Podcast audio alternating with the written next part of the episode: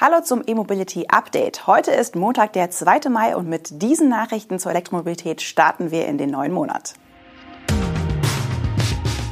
VW baut E-Fertigung in Kassel aus. Lexus RZ 450e reservierbar. VW und BP nehmen Ladesäulen in Betrieb. Male plant Batteriediagnose per Ladestecker und Formel E zeigt neuen Rennwagen.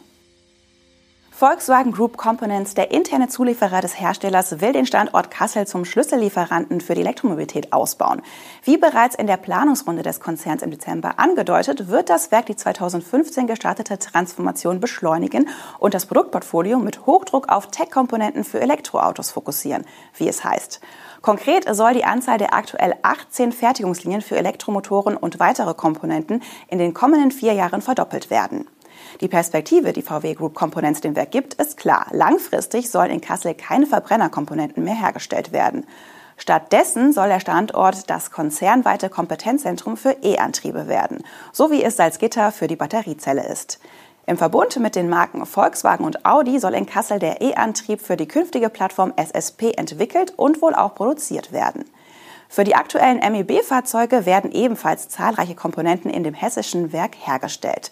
Zum Beispiel der hintere E-Motor, das Einganggetriebe und Gussteile wie das Zwischengehäuse.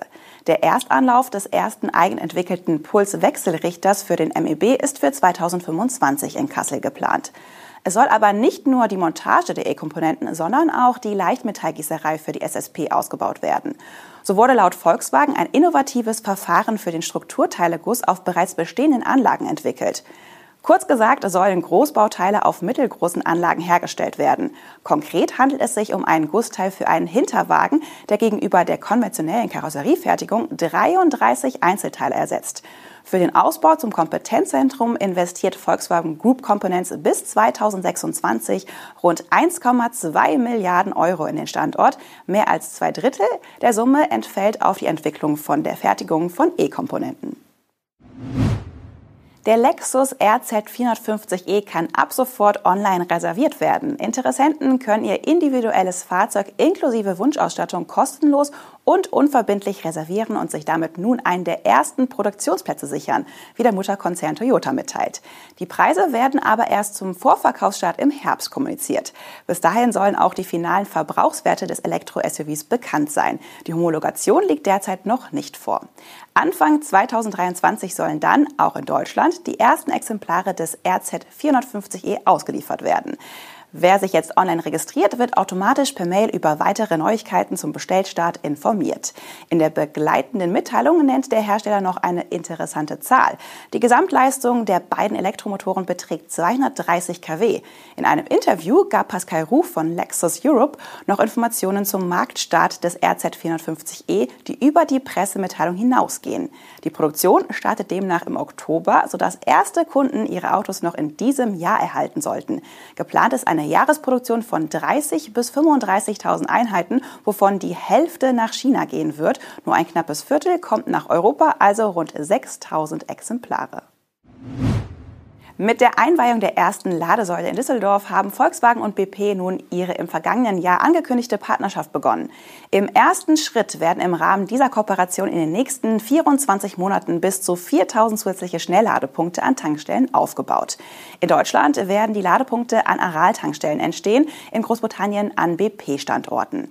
Die zweite Phase soll bis Ende 2024 abgeschlossen werden. Dann sollen insgesamt 8000 neue Schnellladepunkte aufgebaut worden sein. Dieses Mal aber nicht nur in Deutschland und Großbritannien, sondern auch in anderen europäischen Ländern. Die Kooperation mit BP hatte Volkswagen im vergangenen Jahr im Rahmen seines Power Day angekündigt. Neben weiteren Ladepartnerschaften wird Iberdrola in Spanien und Enel in Italien auch dabei sein. Bereits damals wurde das Ziel von 8000 Ladepunkten mit mindestens 150 kW aus der BP-Kooperation genannt. Die erste Säule wurde nun in Düsseldorf eröffnet, ganz im Süden der NRW-Landeshauptstadt im Stadtteil Itter. Dabei handelt es sich nicht um einen Hypercharger von Alpatronic, wie ihn Aralpuls sonst aufbaut, sondern um eine VW-Entwicklung. Die HPC-Säule namens Flexpol verfügt über zwei CCS-Ladepunkte und ein integriertes Batteriespeichersystem. Letzteres macht es möglich, dass die Ladesäule direkt an ein vorhandenes Niederspannungsnetz angeschlossen werden kann. Die Peakleistung bei einem Ladevorgang wird aus der stationären Batterie gepuffert. Ein Mittelspannungsanschluss samt speziellem Transformator oder kostenspieligen beschleunigen. Bauarbeiten sind deshalb nicht erforderlich, betonen Volkswagen und BP. Das soll den Aufbau der Ladepunkte deutlich beschleunigen. Genutzt werden können sie von allen Elektroautos. Male Aftermarket will für die Batteriediagnose von E-Fahrzeugen zusätzlich zum bestehenden OBD-Port künftig auch den Ladestecker nutzen. Dafür arbeitet die Service- und Ersatzteilsparte des Autozulieferers mit Rolytica Diagnostics, einem Softwareentwickler aus Dresden, zusammen. Wie Male nun mitteilt, wird die Diagnoselösung bereits seit Anfang 2022 gemeinsam mit dem TÜV Nord und einem großen Flottenbetreiber erprobt. Bei Male wird sie für Elektroautos voraussichtlich Ende 2022 erhältlich sein. Im nächsten Schritt soll die Diagnose auch für E-Busse und E-Lkw angeboten werden.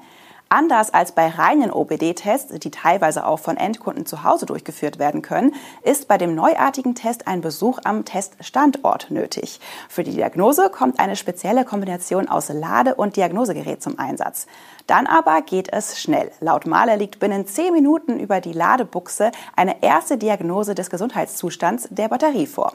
Als Vorteil geben die Entwickler an, dass die Messung über das Lade- und Diagnosegerät an der Ladebuchse unabhängig davon sei, welche Daten Daten der Hersteller über den OBD-Diagnoseport bereitstellt. Damit sei die eigene Lösung besonders neutral und unabhängig.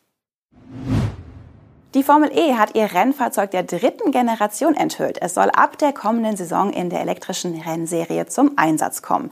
Die technischen Eckdaten unterscheiden sich stark vom bisherigen Fahrzeug. So liegt die Spitzenleistung im Qualifying-Modus künftig bei 350 kW. Im Rennen dürfen nur 300 kW genutzt werden. Bisher waren es im Qualifying 250 kW, im Rennen 220 kW. Im sogenannten Attack Mode, der im Rennen durch das Überfahren einer bestimmten Zone auf der Strecke aktiviert wird, sind es künftig ebenfalls 350 kW. Ebenso im Fanboost.